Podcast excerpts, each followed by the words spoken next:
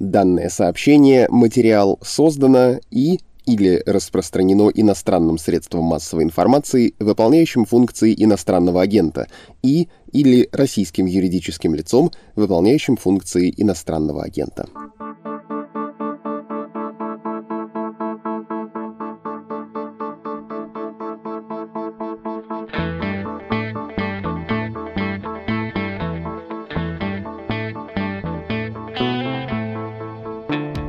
Всем привет! Вы слушаете еженедельный выпуск «Что случилось?» о политике. Каждую субботу мы собираемся в студии, чтобы обсудить, как и чем жила российская власть на этой неделе. Мы — это я, Андрей Перцев, спецкор «Медуза», который пишет о политике. И я, Константин Газа, социолог, журналист, политический обозреватель.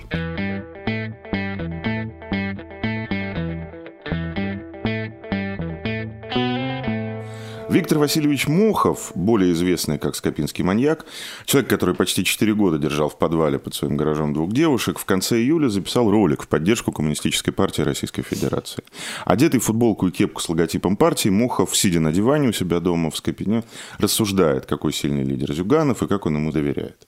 На этой неделе Виктора Васильевича суд снова арестовал на 10 суток. В прошлый раз на 10 суток его арестовали за интервью Ксении Анатольевны Собчак, причем с формулировкой участия в массовом мероприятии. Это само по себе. Ну, Собчак, С... оператор. Собчак, оператор уже, да, уже, да. уже, групп, да. уже группа лиц, согласен. Ролик Мохова ты назвал название этой технологии «тухлая селедка». Это тухлая селедка, да. То есть, ну, прям вот это есть, да, это прием тухлой селедки. Тухлая селедка. То есть, тухлая селедка – это когда ты берешь какого-то очень плохого человека, и он агитирует за партию, которую ты хочешь мочкануть. Это подвид.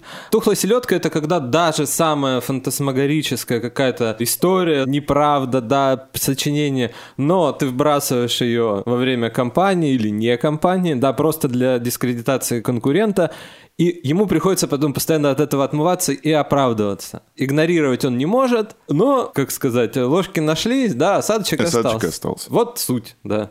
Исходя из того, что избирательная кампания в стране продолжает не происходить, Кое-где в регионах у нас повесили билборды «Единой России». Причем, ты знаешь, я удивился, некоторые билборды зеленые, не синие. Это у одномандатников. У одномандатников зеленые, у партии будут, ну, все равно в синих тонах. Синенькие, бы. да. Единая Россия – это перинатальный центр. Единая Россия – это, да, больницу в каждый город. Шойгу поехал в Сибирь, министр обороны первый номер в списке, но по-прежнему содержательно, как бы вроде бы особо ничего не происходит, кроме истории, которая становится все более звучной, все более важной, истории про дискредитацию КПРФ. Про КПРФ мы поговорим все-таки в тот момент, когда, как мы с тобой ожидаем, их снимут с э, дистанции. Да, есть, есть тут такие... звучат некие фанфары, да, что вот... Э, есть у нас такие ожидания. Ну, потому что это то, что как бы, ну, не может не ну, это, конечно, может не произойти. Нет, это, это может. Долж... Давай, давай уже после съезда, давай как Но бы. это должно произойти, по логике. По логике это должно произойти, поэтому мы об этом поговорим, когда и если это произойдет, а сегодня поговорим о другом. Что-то радостно так и говорю, ничего там хорошего нет. Да нет, понятно, что ничего там хорошего нет, но как бы, знаешь, приятно, когда ты прогноз сделал, а он сбылся, даже если ты прогнозировал метеоритный дождь. Это я тебе как прогнозист со стажем говорю. Давай поговорим про черные технологии. Потому что история с Моховым, ты знаешь, я залез у нее. Регион мне не чужой, я там работал, я сделал какое-то количество звонков. Концов в регионе нет. В Рязани про это никто ничего не знает. Ну, понятно, что когда к нему приезжала съемочная группа Ксении Анатольевны Собчак, об этом знала вся Рязань. Кто ему привез майку и футболку КПРФ, кто его снимал в регионе, не знает никто. Но путем некоторые скобки, в общем, я так в целом сформулирую, потому что у меня нет двух источников, я не могу об этом говорить как о факте. Но, в общем, получается так, что эту съемку организовывали, скажем так, люди, которые его продолжают курировать со стороны правоохранительных органов. И тоже, скажем так, очень аккуратно, один сотрудник администрации президента, который в прошлом имел некоторое отношение к Рязанской области. Да, то есть там ушки внутренней политики торчат прям вот очень заметно. Это черная технология. Это Причем тут... из старых, из такая старых, она вот да, прямо... Из олдовых. Это черная технология. Это делает, это более или менее понятно, что так или иначе в том или ином виде это делает админка. Просто никто больше себе этого позволить бы в стране не Но, смог. как, вот мы говорим, внутриполитический блок, но не то управление, да, не выборное. Нет, нет, нет. Не, Там не, люди не, у нас не, более не, модные не, сидят, не, современные. Не, это, это не прогрессивная фракция, окучивающая лидеров России в Тавриде. Это немножечко другая фракция, чуть более чернушная. Эти Мне... похитрее, Эти похитрее. Э, так Ты знаешь, это еще неизвестно, что лучше-то быть похитрее, поумнее или вот такой вот строгать прям вот совсем как бы, да. Как бы Вот, да, вот хотите, вот вам кусок дерьма. Я хочу вбросить одну очень простую мысль. Смотри, когда мы с тобой говорим там про выборы 2003 года, 99 года, да даже 2007 года и говорим про черные технологии, мы имеем в виду, что смысл этих черных технологий заключается в том, чтобы люди не проголосовали. Смысл заключается в том, чтобы когда кого-то мочат, хотят вызвать по отношению к этой партии, к этому кандидату устойчивое эмоциональное отторжение, да, вплоть до отвращения. Ну вот ты сегодня мне прислал отличную заметку из газеты «Коммерсант». Да, Э, вроде бы... Равно мы вполне уважаем. себе, как раз про Геннадия Андреевича Зюганова, лидера КПРФ, который как раз вот в этом духе, значит, эстетического отторжения и выполнено. Сейчас, как мне кажется, смысл черных технологий немножко в другом. Он должен не избирателя оттолкнуть от партии или кандидата, а он должен легитимировать в глазах избирателя тот факт, что этого кандидата или эту партию просто не допустили до выборов. Да, да, получается, что... Ну, а давай вспомним Яшина. И уже сняли с выборов его. Илья и всё. Яшин, Да, бывший и- глава Красносельского, Уже бывший. уже бывший глава Красносельского Сейчас района. просто депутат. Известный, известный, да, наш молодой оппозиционный политик. Ну, молодой. Илья уже опытный политик, конечно. Примерно наш ровесник. Ну да, в принципе, и нас-то молодыми журналистами уже не назовешь, значит, Ну, он уже, значит, да. он уже аксакал, да. Вот. Вроде и сняли, и все. Но на всякий случай вот выкинули старый ролик, где он... Занимается сексом с двумя девушками. Девушками, Молодой, неженатый человек занимается сексом с двумя девушками. В тот момент. В 2010 году. Причем... Может, они ему выпусти- потрафить хотели Я не знаю, да, образом? да, причем он до этого... Вот как, по спойлерству он же выпустил э, видеоролик под названием «Шкуры в погонах». Шкура в погонах. Девушки из ФСБ. Тайное оружие Путина это называется. Да, но на превью шкуры в погонах. Он это выпустил, и еще потом выпустил. Вот как бы, вот еще... Но- Не знаю зачем, да? Вот. Да, нет, это нет, понятно зачем. То есть это история про то, что в России давно, уже 25 как минимум лет, существуют вот эти вот самые традиции черного пиара, черных политтехнологий и так далее, и так далее. Но они, наверное, в 90-х еще были. Ты знаешь, я не хочу вот так вот огульно сейчас говорить, что выборы 89 года, выборы 93 года были абсолютно чистые, без черного пиара и без компромата, но у меня такое ощущение, что ни массовым, ни общераспространенным это тогда не было. Тогда все-таки накала политической борьбы хватало, да, то есть, ну, хорошо, каким компроматом можно было расколоть электорат КПРФ в 93 году? Ну, никаким, это просто не имело смысла. Вот 96-й, Откройте, пожалуйста, Да. а, А, 25 июньское... лет. И 25 лет. Откройте, пожалуйста, июньское интервью Светланы Рейтер с а, дизайнером газеты «Не дай бог». Это такое было специальное приложение к газете... «Ком- Не, прила- не было приложения к газете «Коммерсант», я просто делал Ну, коллектив делал «Коммерсант». «Коммерсант», да. Интервью дизайнера Голованова, где, собственно, он рассказывает, откуда есть... Пошел вот этот вот весь креатив «Не дай бог». Это где Зюганов, значит, с кровью, Зюганов с топором, Зюганов с тем, 7 с пятым, десятым. Вот это, в общем, как бы можно считать, что мы в этом году отмечаем, соответственно, 25-летний юбилей такого вот, во-первых, применения черного пиара властью, а На не обще... на общероссийском, на, уровне. на общероссийском уровне. Да, такой вот печальный юбилей. Смотри, попробуем тогда сначала понять, каким образом это стало технологией власти, было ли это когда-то технология оппозиции, каким образом это стало технологией власти. Поговорим, кто это делал, кто это делает для Кремля. И в конце давай попробуем поговорить о том, как вообще с твоей точки зрения, с моей точки зрения, работает это, не работает, эффективно это, неэффективно. Но при этом сохраняя в голове вот эту вот очень простую мысль, что сейчас это делается не для того, чтобы вы пришли к урне, посмотрели на фотографию Геннадия Андреевича Зюганова, вспомнили яркий, значит, эстетический образ Зюганова в образе вампира с э, капелькой крови в уголке рта и не проголосовали для него. Сейчас это делается для того, чтобы вы пришли на выборы, открыли бюллетень, не нашли там КПРФ. И К примеру. К примеру, да. И вспомнили, что Зюганов очень-очень плохой человек. И вообще за них... И вообще Скопинский. голосовать за них как бы... Да, да. Скопин, за, голосуешь за Скопинского маньяка. Ой, Кстати, Скопин-то ведь там у нас кто учился? Скопинский маньяк у нас совсем другой человек. Это хорошая шутка. Я так не шутил. Я приношу свои самые глубокие извинения. Я хочу тебе признаться. Я делал такого рода вещи, когда занимался политконсалтингом, э, когда занимался всякими избирательными, околоизбирательными процессами, технологиями, и когда занимался корпоративными войнами. Это было очень давно, в начале нулевых. В общем-то, весь арсенал вот этих вот э, нехороших, плохих, черных, медийных политических технологий у нас тогда сводился к тому, что нужно взять логотип конкурента или фотографию конкурента, написать от его имени листовку, в которой будет написано что-нибудь вроде «Русской земле немецкий порядок», или у нас была, помню, любимая фраза «Двойное российско-израильское гражданство и Мирек помогает ему налаживать выгодные для нашего региона торгово-экономические связи значит, с другими странами». Это вот э, очень хорошо шло на губернаторских выборах в Нечерноземке. По большому счету, вот так вот, чтобы совсем была грязь, были какие-то легендарные совершенно вещи. Значит, был придуманный, кажется, Алексеем Юрьевичем Кошмаровым. Это руководитель Новакома такой был очень-очень... Э, Сейчас, по слухам, занимается партия «Зеленая», которая как раз Зверева выдвинула. А, но не подтвержденно. Ну, по слухам. Ну, так. слушай, как бы он сидит же в э, совете, председатель экспертного совета вот этого экспертного института социальных исследований. Ну, дали Пристроили ему, человека. Ну, дали ему, как бы, ну, он уважаемый специалист. Он вообще-то у истоков этого рынка стоял, учитель незабвенный. Да, собственно, была такая абсолютно легендарная история про марш бомжей в Красноярске. В поддержку, кажется...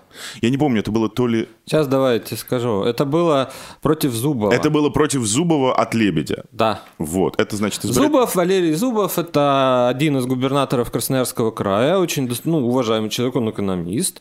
Был потом депутатом Госдумы от «Справедливой России». Пока-то не испортилось. Были очень неприятные, такие вот уже, ну, на грани с вандализмом вещи, вроде расклеивания якобы листовок противников на лобовые стекла машин. Это началось, по-моему, в Ленинграде во время кампании 96 года, когда, собственно, и Собчак против Яковлева. Такого рода вещи я никогда не делал. Но вот э, подметные листовки якобы от имени конкурента, где он говорит какие-то неприятные для электората вещи, как бы от чистого сердца, как бы искренне, ну, каюсь, каюсь, было такое. Тут вопрос такой. С одной стороны, вот как раз газета «Не дай бог» и то, что вот такого рода вещи, как там и марш бомжей, и то и все, пятое, десятое, это были вещи, связанные с тем, что, ну, как ты говоришь, нужно было вызвать очень сильное эстетическое отторжение, да, то есть это на уровне, ну, буквально вызвать у избирателя рвотный рефлекс. Но где-то, наверное, со второй половины 90-х появилась, собственно говоря, вторая большая ветка этих черных технологий, которая связана, собственно, с компроматом, да, то есть уже не распространением заведомо ложных сведений о конкуренте, а выкапывание как бы грязи, а правдивое относительно про него и донесение этой самой грязи до избирателей. И была еще третья ветка на этом дереве, которая, собственно, выросла, ну это я повторю мысль, которую я уже говорил, которая выросла вообще не из политтехнологий, а с технологий рейдерства, захватов и корпоративных войн. Да, вот эти всякие, значит, платные митинги рабочих, то есть вы нанимаете людей, и самая главная проблема была с тем, что вот вы нанимаете людей, условно говоря, есть какая-то сетка на земле. Сетка на земле это, ну вот были такие случаи, например, сетка на земле общество глухих в регионе, да, и вот у него мощная, как бы хорошая, внятная сетка. Они говорят, мы вам, типа, полторы тысячи человек завтра на центральную площадь, нет проблем. И вот выводят, да, общество глухих региональное. И они изображают там, условно говоря, рабочих завода, которые захватывают нехорошие люди какие-нибудь, еще что-нибудь, еще что-нибудь, еще что-нибудь. Самая большая проблема всегда была, как сделать так, чтобы они с бригадирами не расплачивались прямо на месте. Вернее, чтобы бригадиры с ними не расплачивались прямо на месте, да, потому что митинг, значит, постановочный заканчивается, сворачиваются камеры, и люди прямо, вот, так сказать, еще не успев, да, еще не успев отойти от здания обл. администрации, уже в подземных переходах друг другу суют деньги. Три источника, три составные части черных технологий. Когда это пришло в Кремль?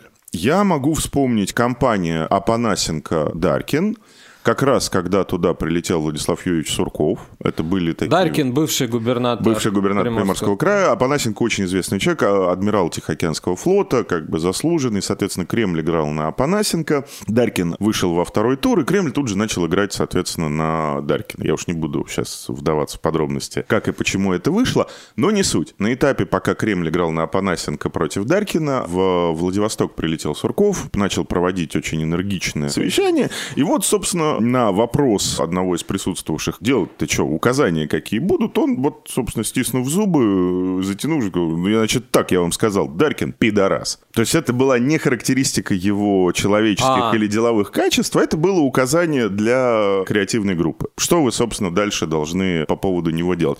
Ну, как выяснилось, не особенно это помогало. Почему я вспомнил этот эпизод? Это на моей памяти один из первых моментов, когда, ну, как публично, не публично, конечно, но при большом скоплении людей, там был человек 20 на этом совещании.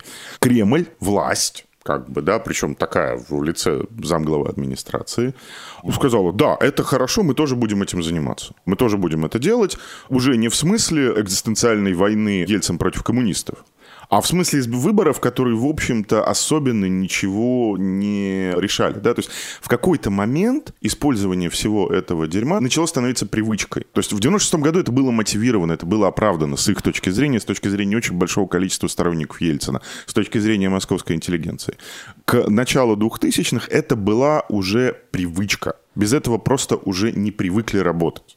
Да, потому что надо нам вспомнить вот эти все истории с Доренко, Сергей Доренко, покойный телерадиоведущий, и бывшим мэром Москвы, опять же, Юрий, покой... покойным Юрием Михайловичем да, Лужковым. покойников говорим. И покойным э... бывшим председателем правительства Российской Федерации Евгением Максимовичем Примаковым. Я напомню для наших молодых радиослушателей, выглядит это так. Вот это классический пример черной технологии, которая адресована эстетическому вкусу, а не мозгам. Да, то есть это ничего, никакого рационального месседжа там нет. Это просто на вызывание рвотного рефлекса.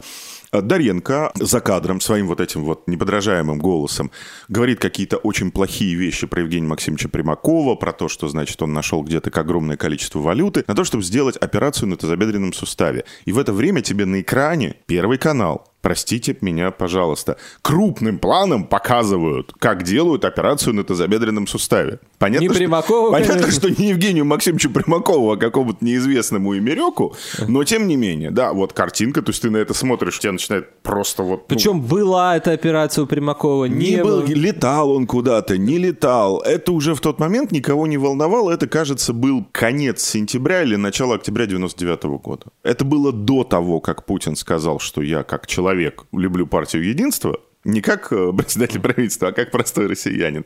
Но уже в тот момент, когда... А, втор... замечательно. Значит, построенный Лужковым через Москва-реку к 850-летию Москвы торгово-пешеходный мост Багратион между Краснопресненской набережной и набережной Тарас Шевченко показывают этот мост. Даренко говорит про мост и небоскребы наркоманские иглы, и в кадре начинает показывать шприцы. Не хитро, да? То есть, в общем-то, как бы, да, ничего, ничего военного.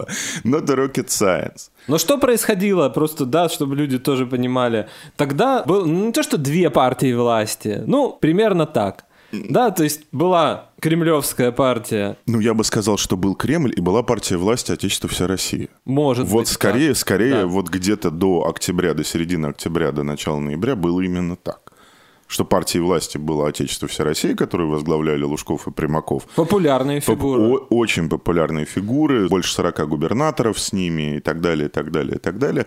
И, собственно, захваченный семьей Бориса Николаевича и великим, вот тут уже без иронии, великим Александром Стальевичем Волошиным, Кремль, который пытался показать всей стране, что, собственно говоря, власть здесь это не 45 губернаторов, мэр Москвы и один из самых авторитетных постсоветских политиков Евгений Максимович Максимович Примаков, а Анис. И вот снова, да, применили черный пиар, а, массир, и больше... Даренко называли телекиллер. Да. Это вот такая вот у него была кличка. И больше, как бы, с этого они, я так понимаю, не слезли. Я так понимаю, что, собственно, развод Даренко с Кремлем, его сюжет про Курск, большой про подводную лодку Курск уже через год, да, когда он уже, соответственно, вошел в команду победителей, был одним из самых видных тогда теледеятелей, близких, дружных к Кремлю. То есть он мог, как бы он к президенту заходил вне графика. Не дверь ногой открывал, но как бы... Мог. Мог, да. Я так понимаю, что какие-то вещи, которые можно было бы счесть просто, ну, немножко утрированным, но нормальной, в общем, журналистикой, ну, с эмоциями, понятно, они-то как раз считывали как то же самое, что они просили делать. То есть, когда Доренко честно и от души сделал большой репортаж про подводную лодку «Курск», затонувшую, они решили, что он их мочит. Вот тут тоже надо, да, это, наверное, как-то отфиксировать, что действительно власть, ну и не только власть, почему-то с какого-то времени утратилось представление об объективности освещения политического процесса и не политического процесса. То есть, если говорят что-то плохое, это черный пиар. Да. Почему? Потому что мы сами знаем, что когда мы про кого-то что-то говорим плохое, это не потому, что он плохой человек, а это просто черный пиар. Давай тогда все-таки... Это вред, его автоматически кто-то заказал, то ли полит... сначала политические конкуренты, Ты сейчас хочешь поднять очень службы, большую... Ты сейчас хочешь поднять очень большую тему, я понимаю, да. То есть в тот момент, когда ты ломаешь себе мозг в сторону того, что тебе нужно кого-то мочить, и ты начинаешь его мочить, ну, показывая операцию на тазобедренном суставе, у тебя вообще голова съезжает в другую сторону, и все, что вокруг тебя происходит в информационном пространстве, ты начинаешь понимать как заказ. То есть, да. собственно, ничего самого по себе, ничего без заказа, денег и так далее, и так далее, ни хорошего, ни плохого сказать нельзя. Ни про кого. Не может быть сказано. Не может быть сказано. То ли западные партнеры, значит, чего-то мутят, то ли олигархи что-то, значит, делают, не х... делали, да? Делали, сейчас да, сейчас уже, уже олигархов-то не осталось. Вот. вот такая философия, да. Я на самом деле с тобой согласен, да. Это такая философия, которая, в общем, началась с того, что они сами начали делать такого рода не очень хорошие вещи. Я хочу сказать, что я помню хорошо кампанию в Государственную Думу 2007 года. У меня не было ощущения, что там было много черного пиара. У меня не было ощущения, Почти что там... не было. Почти не... И, и ты знаешь, и там было какое-то очень четкое ощущение и на банном, то есть, ну, где штаб Единой России находится, на банном переулке в Москве, и в Кремле на совещаниях, в которые я тогда ходил по должности. Там была какая-то очень... Ее никто не артикулировал, ни Сурков, ни Александр Дмитриевич Харичев, который тогда был замглавы управления внутренней политики, ни Наталья Александровна Тимакова, которая тогда была начальник управления пресс-службы. Ее никто не артикулировал, но общая тональность заключалась в том, что а. мы власть, б. мы не хотим ронять собственное достоинство власти, и три. у нас настолько крутая позитивная повестка, это как бы ну, взлет нацпроектов что нам, по большому счету, это не очень нужно. И это не применялось. И это не применялось. И выборы Медведева, которые были, в общем-то... В 2008, 2008 году, да. Которые там отдельный разговор, конкурентный, неконкурентный, то все пятое, десятое. Но выборы Медведева, на которых он получил больше всего голосов, до результата Путина 2018 года, это был исторический рекорд по голосам и выборы Медведева, которые прошли, ну, относительно чисто, без вот такого рода вещей. Соответственно, это такой вот как бы момент, когда вдруг они, начав в общем-то, с того, что за власть нужно биться любыми средствами, поэтому, да, можно показывать, значит, окровавленный тазобедренный сустав, хрен знает кого, рассказывая про Евгения Максимовича Примакова, они все-таки в какой-то момент пришли к мысли, что власть себе, по крайней мере, на уровне федеральном, такого рода вещи позволять не должна, потому что ей это не нужно. Ну да, это еще эволюция ведь, получается. Конечно, да, это движение, конечно, было. А, были вытеснены какие-то яркие фигуры, ну, либо кооптированные, либо, значит, вытеснены, либо умерли, да, сами по себе. А, Б, были отсечены олигархи от финансирования. С, не было губернаторских выборов, то есть не было этого фактора раздражителя. Ну, КПРФ, да, вроде что-то, да, но с другой стороны, что, вот Ходорковского отсекли, Михаил Ходорковский, глава ЮКОСа в начале нулевых, ну и все. А что, сами они, у нас все хорошо. Ну пусть они, значит, бабушек и дедушек окучивают. Мочили Чубайса и Хакамаду и Кириенко в 2003 году на выборах в Госдуму или нет? Вот таким Слушай, образом. они как-то сами... Они... А, да, вот, не будем да. это слово говорить. Этот знаменитый... Ролик с самолетом. самолетом, да, что они обещали это вот как бы хорошую жизнь, да, вот на фоне бизнес-джета. А это 2003 год, люди-то жили совсем плохо тогда еще. Ну, ну в Москве, может быть, начиналось началось. В провинции, я как житель провинции тебе скажу, было так себе в 2003 году. Обошлись без черных технологий. Давай тогда вспомним десятый год. Давай вспомним, как раз раз уж ты заговорил про Яшина. Давай вспомним момент, когда вдруг оказалось, что к этому снова стали возвращаться, причем буквально на уровне официальных партийных организаций. Я имею в виду, будет наказан на сайте Молодой гвардии Это портретная галерея как бы представителей оппозиции со штампами красными «будет наказан, будет наказан». И история с подставными любителями журналистов, экспертов, э, публицистов и так далее, и так далее, молодыми девушками, которые закончились появлением э, большого количества видеокомпромата на них, которые выплеснули, да. И это был, обрати внимание, скандал с женщинами относительно легкого поведения и уважаемыми людьми. Это произошло спустя 11 лет после истории с генпрокурором prokuratu. То есть это примерно... старый, да. Зачем это делалось, я, честно сказать, не могу понять. Я примерно понимаю, кто это тогда делал. Он уже не работает нигде. Он жив, но он на поверхности уже, скорее всего, не всплывет, этот человек. Была такая очень странная заметка в «Новой газете», где упоминалось его имя и фамилия, но она упоминалась там со знаком вопроса, что как бы избавляло в тот момент от необходимости извиняться. Вот это были, да, времена. Это были времена. Да, это был очень большой человек, человек из старой, старой, старой питерской чекистской команды, большой сотрудник администрации президента в тот момент.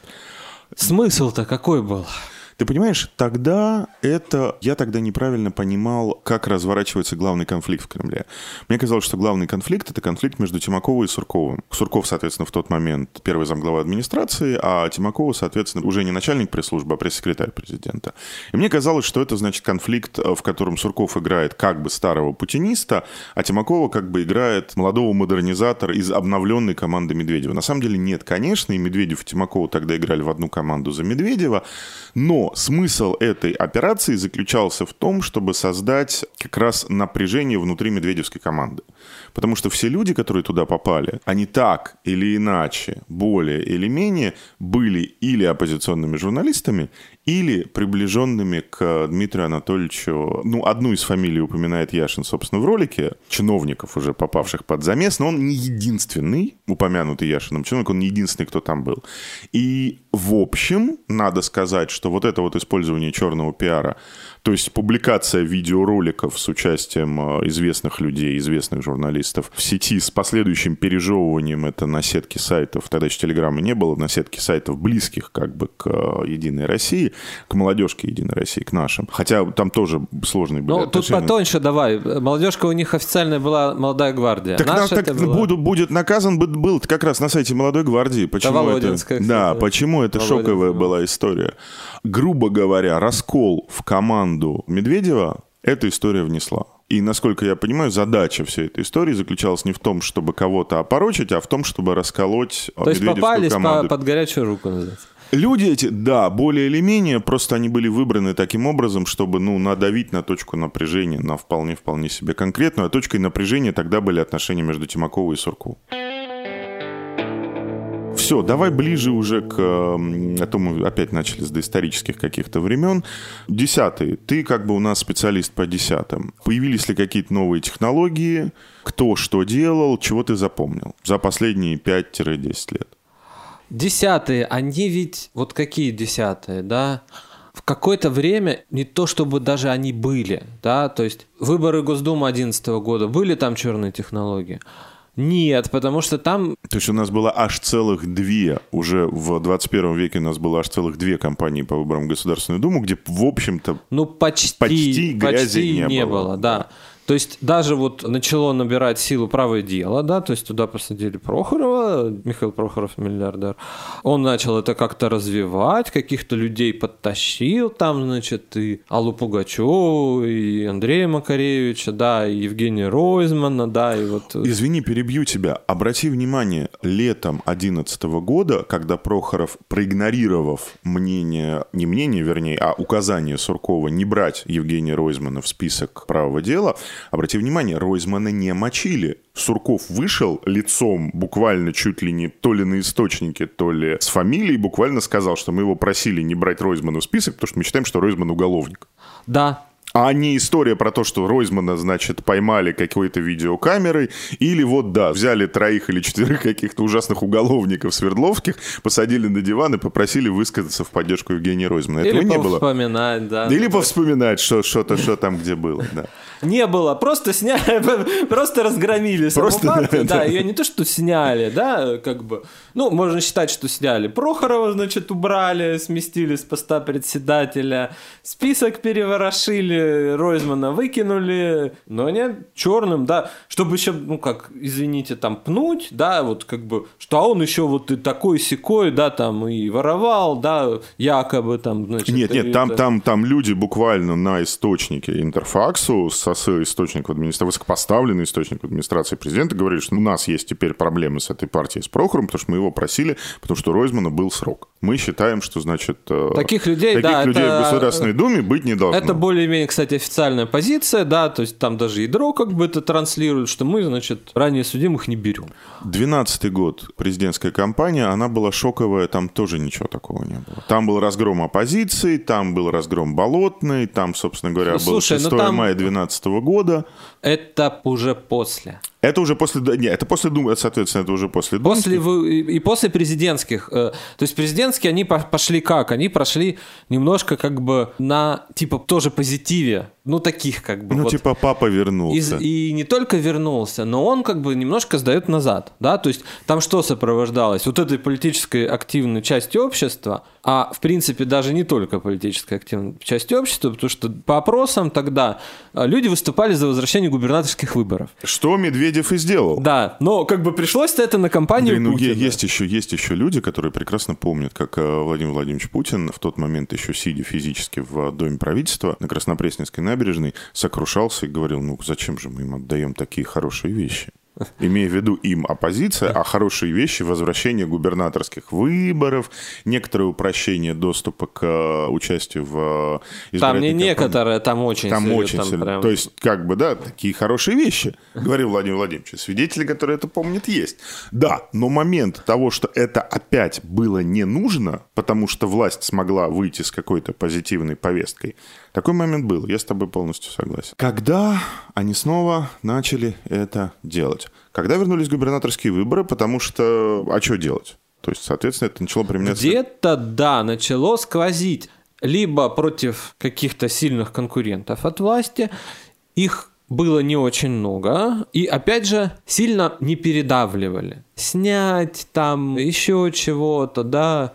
Ну, с другой стороны, наверное, там, да, политтехнологи согласовывали такое. Но играли тоньше, не допуская и особо не пиная, да, то есть, ну, не собрал. Все-таки давай тут тоже развлечение проведем небольшое. Мы с Андреем не хотим сказать, что с 2000, условно, 6 5 по 2013-14 Кремль не пользовался черными На региональных выборах это использовалось в полный рост.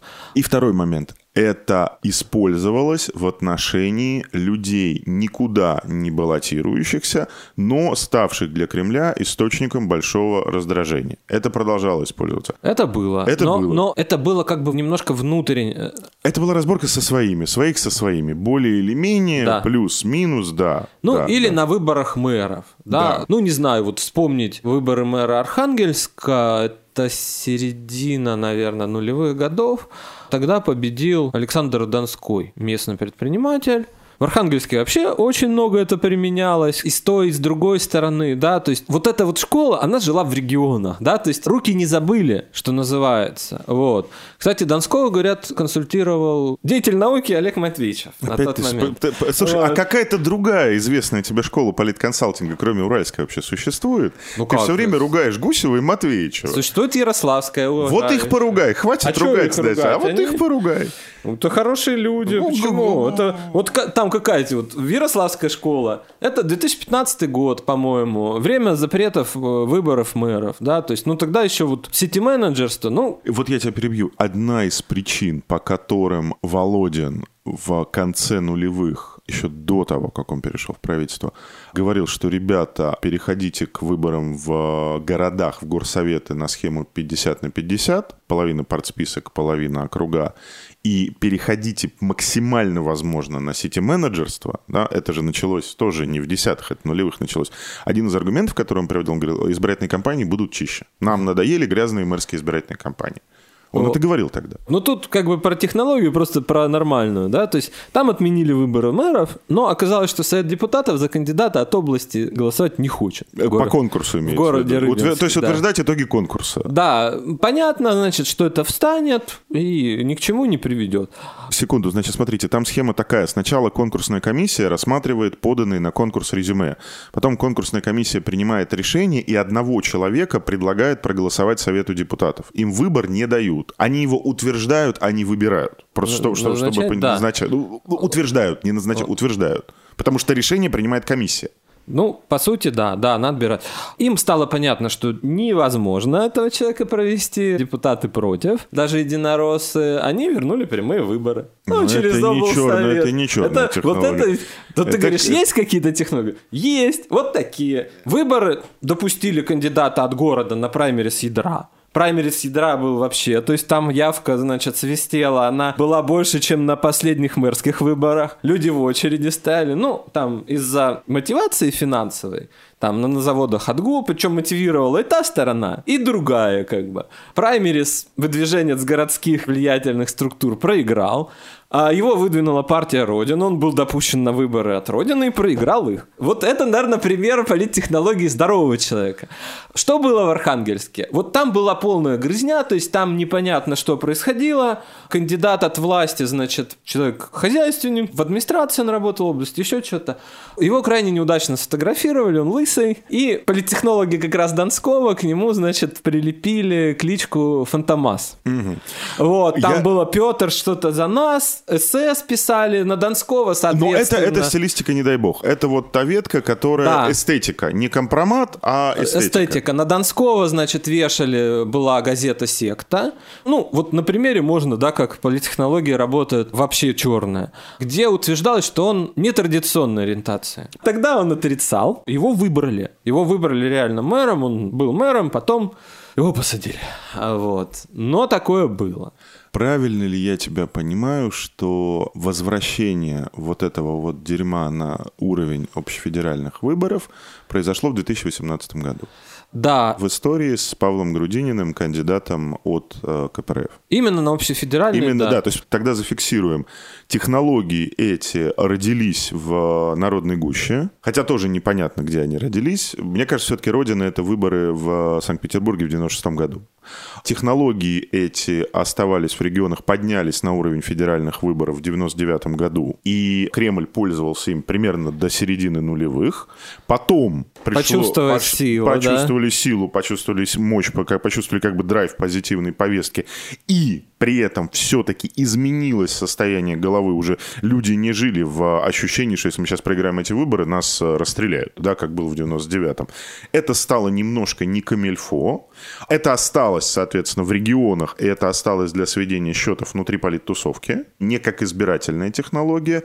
Это начало возвращаться потихонечку после 2012 года с возвращением губернаторских выборов, как ты говоришь, руки помнят.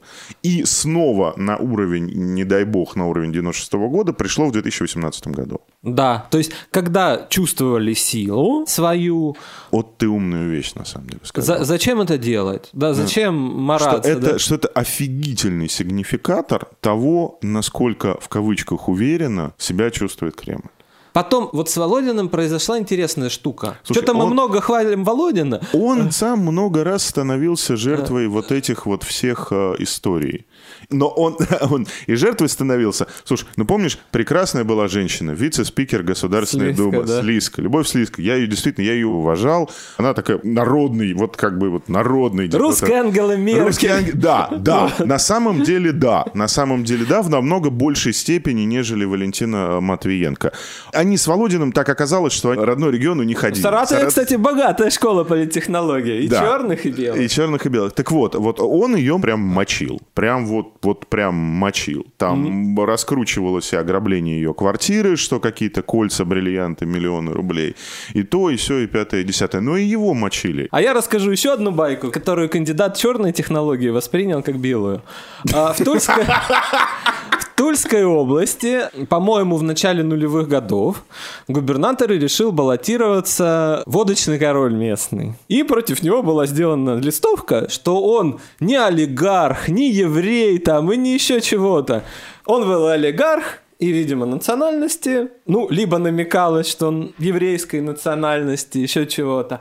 И ему попала в руки эта листовка. И он штабу говорит, ну, молодцы. А кто это сделал? Какая хорошая... Сразу все вопросы как бы ко мне она снимает. Вот кто это сделал? То есть вот бывало и такое. Отличная история. Ребята, смотрите, значит, когда мы говорим про вот этот компромат, условный, неусловный, настоящий, не настоящий, надо понимать, что последние 25 лет содержание этого компромата не меняется. Там есть три пункта. Первое, он еврей. Второе, он гей. Ну, третье... Много денег у человека. Э, много денег, много женщин. Ну, тоже так бы, как бы... Ну, много женщин, опять же, работает в разные стороны. Ну, много женщин работает, знаешь, в каком смысле? Что вот он взял ее, какую-то, и куда-то посадил на государственную должность, вот а это... она там людей мучает. Вот такое тоже было. Но разнообразия там нет никакого. Вот от слова совсем. Разнообразие появилось на грудине. Золотые слитки, якобы украденная, неукраденная совхозная земля, ну, жена брошена. Жена любовь. Вот да, вот история жена любовница, это Грудинин. Это ужасный вот этот то ли ролик, то ли фотографии, собственно, его второй семьи в аэропорту, значит, с ребенком, еще что-то. Ну, это вот совсем было уже просто вот. Ну, вот, вот тут уже, уже да, ниже дна. что произошло? Впервые, наверное, да? Ну, вернемся немножко к Володину, да? Володин предпочитал дружить. Даже когда вот какие-то слабые истории, с КП... это, Но да, это не крымский то, консенсус. Это не то, чтобы даже Володин предпочитал дружить. Это просто как бы это никогда не было поводом... Э, грубо говоря, вот это, это тоже важно зафиксировать. Черные технологии не были поводом для устраивания выжженной земли на самых конфликтных, одних из самых конфликтных выборов, собственно, в истории Российской Федерации, выборах 96 -го года в Санкт-Петербурге, вообще-то Путин и глава штаба Яковлева встречались по субботам в бане. Просто для того, чтобы не прекратить просто поток нормальной человеческой коммуникации, да, и просто друг друга к чертовой матери потом не перестрелять. Поэтому Володин в этом смысле просто продукт системы, которая считала, что черные технологии — это не повод для джихада. Но у этого было одно условие, которое Кремль как раз первый сам и нарушил. Черные технологии не применялись в отношении семьи. Никогда. Это было более или менее но железное правило. Тебя могут мочить, про тебя могут сказать, что ты, соответственно, еврей, гей, олигарх, но семьи, в общем-то, более или менее до середины десятых не трогали. Вот Грудинин – это чуть ли не первый большой пример, когда начали уже мочить семью прицельно. И находящийся в заключении во Владимирской области, собственно, вот по семье тоже начали сейчас стрелять, по дочери это, ну, тоже вот было совсем, совсем это вот прям уже, то есть это то, как они друг с другом, я имею в виду кремлевских, как они друг с другом себя никогда не вели. Ну, тут мы вернемся, да. Ну вот Грудинин ощутили слабость, да, сами выдвинули. Получилось, что он стал набирать рейтинг. Расчет был какой, что ну вот олигарх, там клубника, бывший единорос, и Жириновский, значит, клубнику собирал. Непонятно кто, чтобы Путин получил хороший результат, каких-то коммунистов оттолкнет, колеблющихся полу таких красных, привлечь кого, ну не очень он известный, да, привлечет ли кого непонятно, да, что наберет он мало. Оказалось, что это популярный YouTube персонаж, в принципе, почему-то это прошло мимо. И он стал набирать именно за счет свежести, вот, ну, а что в КПРФ? Вот, не сталинисты только, да, там, а вот человек, значит, социалист какой-то, что-то... Ну, ну, он про Сталина что-то там тоже хорошее говорил, ну, потом, одобрите. Да, я думаю, может, попросили. В рамках того же, как бы, той же истории. И получилось, да, что он растет. И это причем публично даже политтехнологи АП признавали в коммерсанте коммерсанте можно почитать. Потому что там повышали градус, называется мне. Разогревали народ, повышали градус. Там про это есть.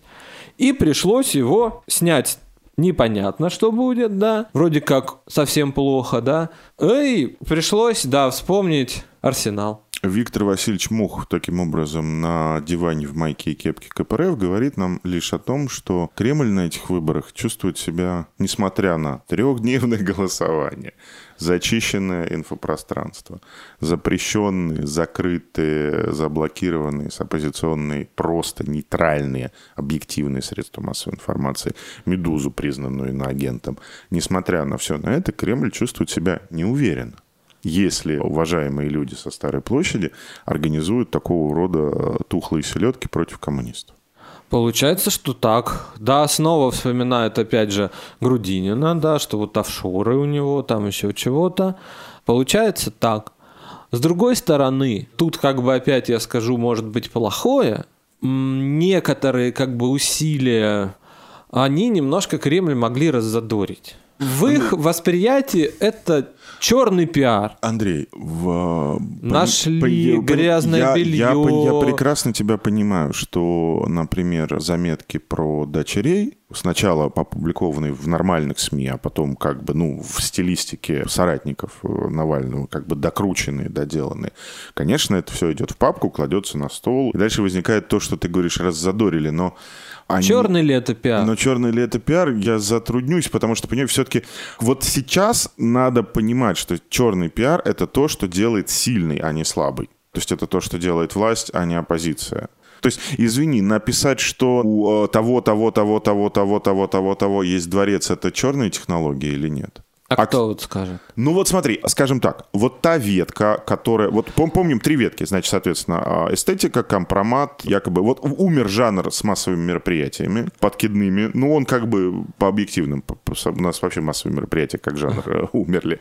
Вот, по ветке, соответственно, эстетика и компромат, ну, давай прямо скажем, все то, что делалось э, соратниками Навального и Навальным, выросло на том же самом дереве. Из тех же самых традиций, разных региональных традиций политконсалтинга, которые были. Артикулировали ли они что-то, что можно было подать как объективную информацию в виде эстетической бе? Вот посмотрите, какашка, домик для уточки, да? Посмотрите, ну, артикулировали, да, конечно. Но можно ли сказать, что они применяли черные технологии? Нет, мне кажется, нет, потому что это монопольное оружие Кремля. То есть ты считаешь, что это монопольное оружие? Я, я считаю, что у слабого есть, знаешь, как говорили марксисты, такие прям пробитые в начале прошлого века, они говорили, что подчиненный класс не имеет морального ограничения на действие. Ага. Моральное ограничение на действие на пролетариат не распространяется, потому что он проигравший класс. То есть по телевизору Навальный не может показать расследование? Все, это, значит, это не черная технология.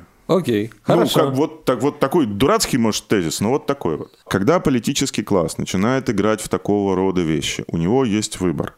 Дорога номер один. Сказать, что это окей, сохранить, несмотря на войну, какие-то подземные виды коммуникаций у противоборствующих сторон, не устраивать выжженную землю и не трогать семью для того, чтобы как раз ты говоришь не раззадоривать, да, потому что, ну, как раз задорить президента, да как два пальца. Ну, мы знаем, что надо сделать, чтобы раззадорить президента, да, чтобы на, на тебя обрушилось все, начиная от Роскомнадзора и заканчивая Федеральной службой безопасности. Вторая дорога – выжженная земля, джихад и до упора. И мы уже на вторую дорогу встали. Ну вот с Моховым получается, что немножко... Вроде бы это безобидно. Это не безобидно. Это не мелочь. Вот как бы с моей точки зрения это не безобидно и это не мелочь. Можно относиться к Геннадию Андреевичу Зюганову как угодно. Можно относиться к коммунистической партии как угодно. Но это люди, которые являются частью системы. Если вы к части системы не можете больше относиться с уважением, системы, которую вы построили, ну все, значит. Значит, разжигатель вы. Ну, тут да, потому что Зюганов не может ответить по он, поводу Мохова, также массирован. Он не может ответить по поводу Мохова, он не может ответить по поводу Грудинина, Грудинин не может ответить по поводу себя, у них просто нет таких возможностей. Мы не будем говорить пофамильно, кто там есть мастера этого дела сейчас, как бы, да, медийные мастера, менеджерские мастера, мы про это как бы потом, может быть, немножко подводя итоги компании, там что-то покажем. Давай последний вопрос, и на сегодня будем уже заканчивать. Это вообще работает сейчас, вот в 2021 году? Почему-то кажется, что не совсем. Мы не понимаем этого точно. Я могу назвать одну получерную технологию, которая в принципе сработала. Это была такая история, так называемая пермская школа в Твиттере. В Твиттере сидят в основном молодые люди, которые любят часто пошутить, там еще, ну, в принципе. Юмор, да? уважают юмор да, такая-то токсичная соцсеть, как бы шутливая. И Кристина Потупчик, бывшая пресс-секретарь наших, она эту штуку очень тонко поняла. И, э, Ну, она вообще талантливый специалист. были, как бы, ну, как бы привлечены инфлюенсеры. У них была как бы униформа, да, аватарки в одинаковом стиле. На мой взгляд, это гениальный в каком-то смысле проект, потому что умных, размышляющих, потому что ирония, как бы, это то, чего у сторонников Навального как раз нет. В 2011-2012 году там была некая граница, как бы, shift, когда сама даже система могла немножко как бы шифтануть, да, вот куда-то... Отнестись к себе с иронией. Э, и отнестись с иронией, и дать больше воли, и вот это все, да. Ну, этот шифт как бы схлопнулся, он ушел, но он был. И в этот момент вот эти люди, которые могли бы играть иронично на стороне шифтанувшейся системы, они были переведены в режим как бы тотальной иронии, постиронии. Мы смеемся над всем. Да, мы смеемся над Путиным, но у нас и Навальный, и Сисян, да, вот эти мемы, где он стоит на берегу. И вот этот там, значит, петушар, и этот, в общем, все как бы нехорошие люди. А мы стоим и смеемся, да, вместо того, чтобы, ну, а мы с тобой чем сделать занимаемся? моральное а действие. мы с тобой чем занимаемся? Ну, так пермская школа в расширенном смысле. А Вот. Но это удачная политика. Это были твиттерские инфлюенсеры, то есть какие-то люди, которые умели хорошо шутить. И что она И, в и- принципе, И что Потупчик-то сделала с ними? они были переведены как бы в постоянная ирония мод он. У тебя вот это полный как бы постмодерн, все равны, мы против всех, мы плюем на всех, мы смеемся. Это как бы даже не черная технология, то, что ты имеешь в виду. Это яд, как бы, да? То есть ты говоришь, мы в социальную сеть, где сидят молодые люди, мы заливаем порции, значит, героина в виде иронии, постеронии, постпостеронии и так далее, и так далее. Мы размываем им ценностную сетку. Я соглашусь с тобой в чем? Если очень-очень долго, особенно используя такие тяжелые ресурсы, как общенациональное телевидение, такие ресурсы, как огромное количество государственных интернет-СМИ, да, которые, ну, понятно, что при таком количестве бесплатной государственной информации платить по подписке за то, за все, за пятое, десятое смысла просто не имеет, да, ну, то есть если ты не мотивирован ценностно, я согласен с тобой, что и черные технологии, и эта постерония, которая такая, на самом деле, супер черная технология, да, потому что она как бы, она супер черная технология второго порядка. Она, позволяет, она позволяет тебе начать смеяться над белыми технологиями, да, над любой позитивной повесткой. Я согласен с тем, что это людей в каком-то смысле растлило. Согласен. Но это была работа не только Кремля, но и оппозиции. Это не только Кристина Потупчик делала. Высмеивала все на свете не только Кристина Потупчик. Да, хорошо. Ну, как бы, да, согласись. И как бы история, неважно, продажный ветеран, не продажный ветеран. Есть какие-то вещи, которые стали превращать в объекты медийных манипуляций, в том числе с помощью черных технологий, и те, и другие, которые не нужно было в эти вещи превращать. Которые нужно было просто сказать, да вы охренели, как бы отойдите, отстаньте, это пожилые люди, да, там старики, отстаньте от них. Не буду я про него ничего говорить, в суд я не пойду, давайте лучше штраф заплачу. Андрей, это люди одного поколения, это люди примерно одной тусовки. Клуб на Брестской, 2006 год. Где в одном зале были и те, и эти, и пятые, и десятые. Постерония родилась там. Черные технологии образца конца 90-х, начала нулевых – это жесткая пацанская разборка с конкретным фиксированным призом и непрекращением коммуникации между теми, кто друг Примерно друга между мочит. равными, кстати. Примерно между равными пацанскими группами, которые разошлись, друг друга хреначат, но при этом, когда им начинают и тем, и другим названивать из Москвы и говорить, заканчивайте джихад, они заканчивают джихад, накрывают поляну, садятся и договариваются. Да. То, о чем ты говоришь, да, это next level. Но этот next level нам открыли как бы не только, Не только, да. ученики Владислава Юрьевича Суркова, но и многие-многие другие. Подводя итоги нашего этого грустного заседания, я хочу сказать следующее. Не только Россия является доказательством, с моей точки зрения, того, что чрезмерное увлечение очернением, размыванием границ и всем-всем-всем таким приводит в какой-то момент просто к разрушению политического как чего-то настоящего, подлинного, когда, когда политики в подлинном смысле не остается. Да, власть на это подсела, да, власть давила на эту педаль, потом на эту педаль стали давить все остальные, и что нам делать будет потом с этим совсем, да, и каким языком говорить про политику, и какими картинками, если вдруг появится прекрасная Россия будущего, совершенно непонятно. Да, Потому вот- что, извини, пожалуйста, тоже я скажу грубо, дискурс засрали. Ну, это постоянное расчеловечивание. Это очень плохо. Это очень да, плохо. Это вот пришли мы, да, к тому, что вообще это со всех сторон имеется. Да, и но не надо было это начинать Не на- вообще. Да, не надо было это начинать. Да, то есть, в принципе, наверное, черные технологии, ну, можно без них в политике обойтись, но, опять же, еще раз, говорить, что это совсем плохо, да, вот мы не критикуем, да, потому что у нас же критиковать нельзя, оказывается, сейчас, по закону. Ты не можешь В в официальной газете, ты не можешь критиковать конкурента вообще. По избирательному законодательству. Поэтому у тебя один выход – лепить черную листовку, черный ролик, черную газету. Да, да, да, клеем на лобовое стекло. Да, сразу. ну а то, что власть там это, с Грудининым и там с, с Моховым, да, это уже как бы ты не критикуешь конкурента, да, это тоже уже такая. Вот но это, это, но нехорошо, это, это все-таки признак. Давай тогда закончим тем, с чего мы начали. Мы очень надеемся с Андреем, что наш прогноз, высказанный в начале этого выпуска, Не не сбудется. сбудется, но учитывая то, какие тексты выходят в газетах федеральных, учитывая то, как это показывается по федеральным телеканалам, есть ощущение, что возможность такая существует, и она, скажем так, не 1% и даже не 10%. И это, конечно, да, это будет вот логичный итог развития вот этой всей истории от конкурентной технологии в разборке равных пацанов до инструмента легитимации того, что вам просто эту партию на обед не дадут. Просто Да. ее в меню не будет, как бы, да. Как Памфилова дали. Да. Ну, другие будут. А другие будут, да.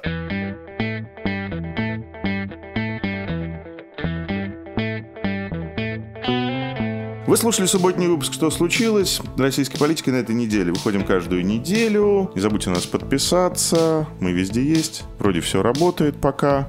Переслушивайте «Что случилось» с Владиславом Гориным о новостях, которые еще долго останутся важными. До следующей недели. Пока. Пока-пока. Thank